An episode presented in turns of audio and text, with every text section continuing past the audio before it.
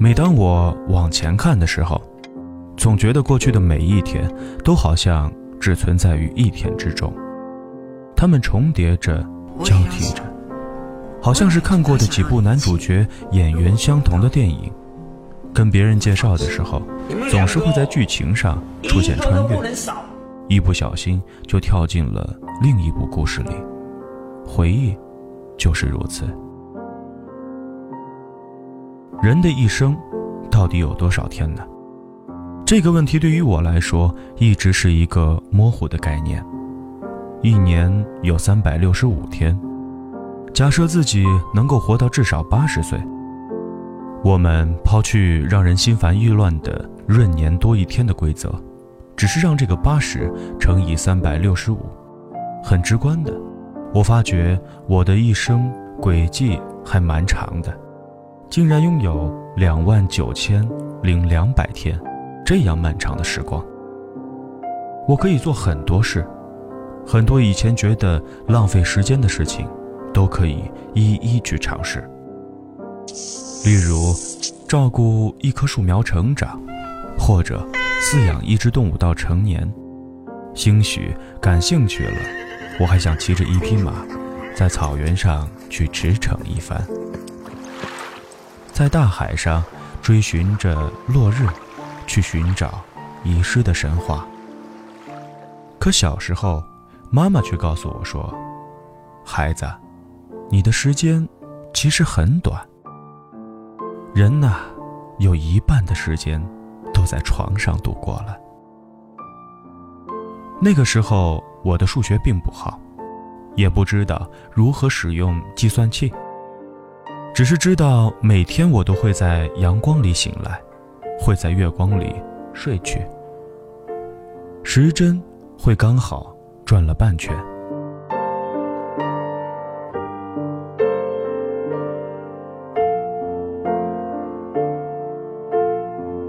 科学家经过研究，证明睡八个小时是最好的，可以健康长寿。然后过了一段时间，他们又跳出来说，其实也许大概睡上七个小时的人最长寿。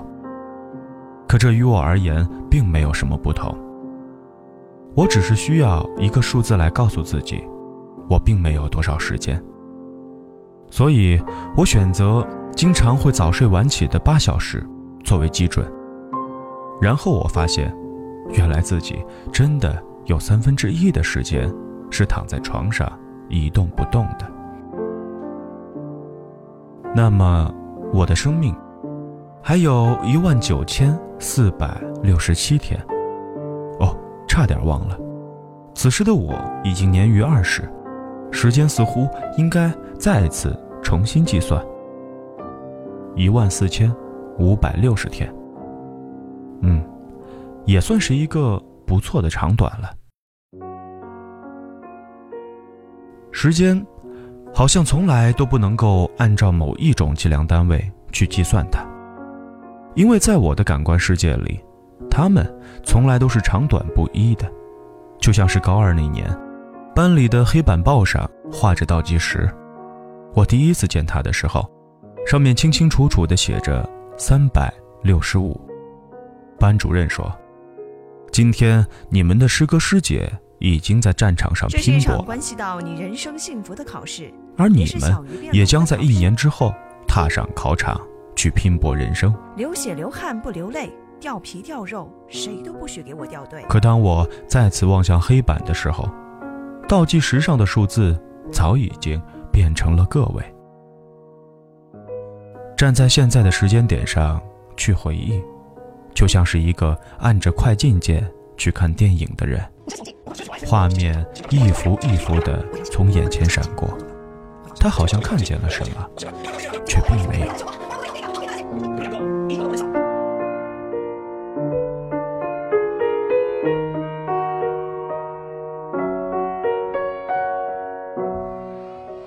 我的第一所小学是老宅的乡村小学，记不清它叫做希望还是光明了。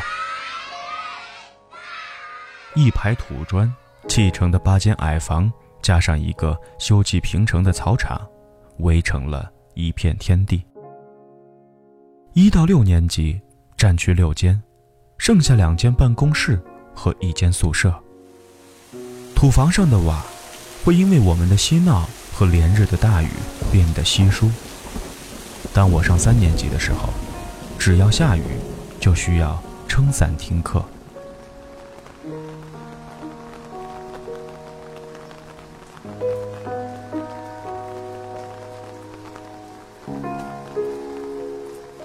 那时候的课总是很长，粉笔画在黑板上的声音吱吱的叫着，外面的蝉声低低的鸣着。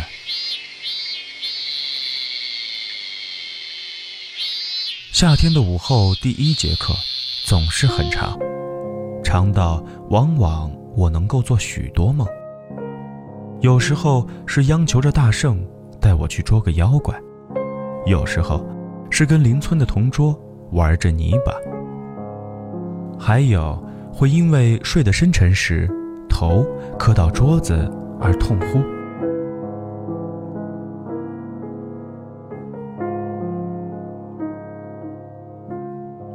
计算数字并不是一件善良的事情。记得第一次听历史课的时候，老师说：“吴蜀联合，共杀魏国，曹操。”八十万大军，那时候我就觉得数字很冷。八十万人身后应该拥有八十万个家庭，八十万个姓名却不知所踪，而生命却只有一万四千五百六十天。总觉得明明这些数字会代表着一个人的一生，却很残酷的不断的做着减法。想起之前看过一部电影，此时已经完全记不得情节云云，只记得一句：囚犯最怕的并不是死刑，而是死刑前倒数时光的日子。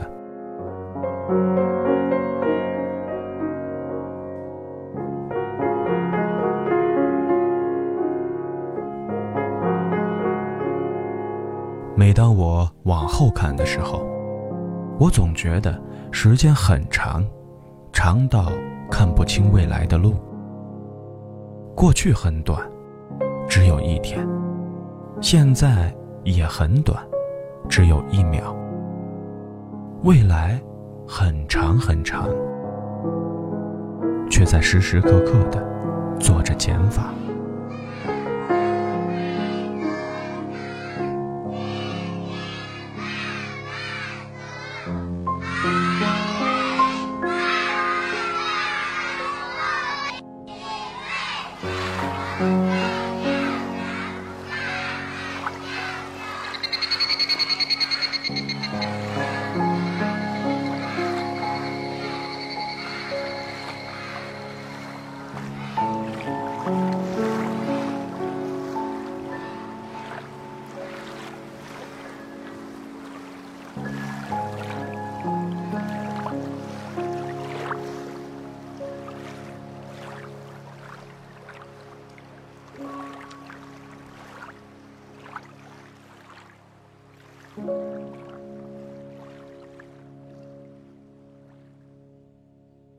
世界正如你所见，纷繁复杂，夜才是最好的保护色。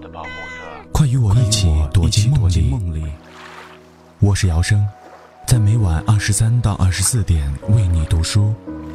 微博搜索主持人姚生，微信公众平台输入拼音主持人姚生，QQ 听友群三七九二七二零六九。Find me, find me, Sand City.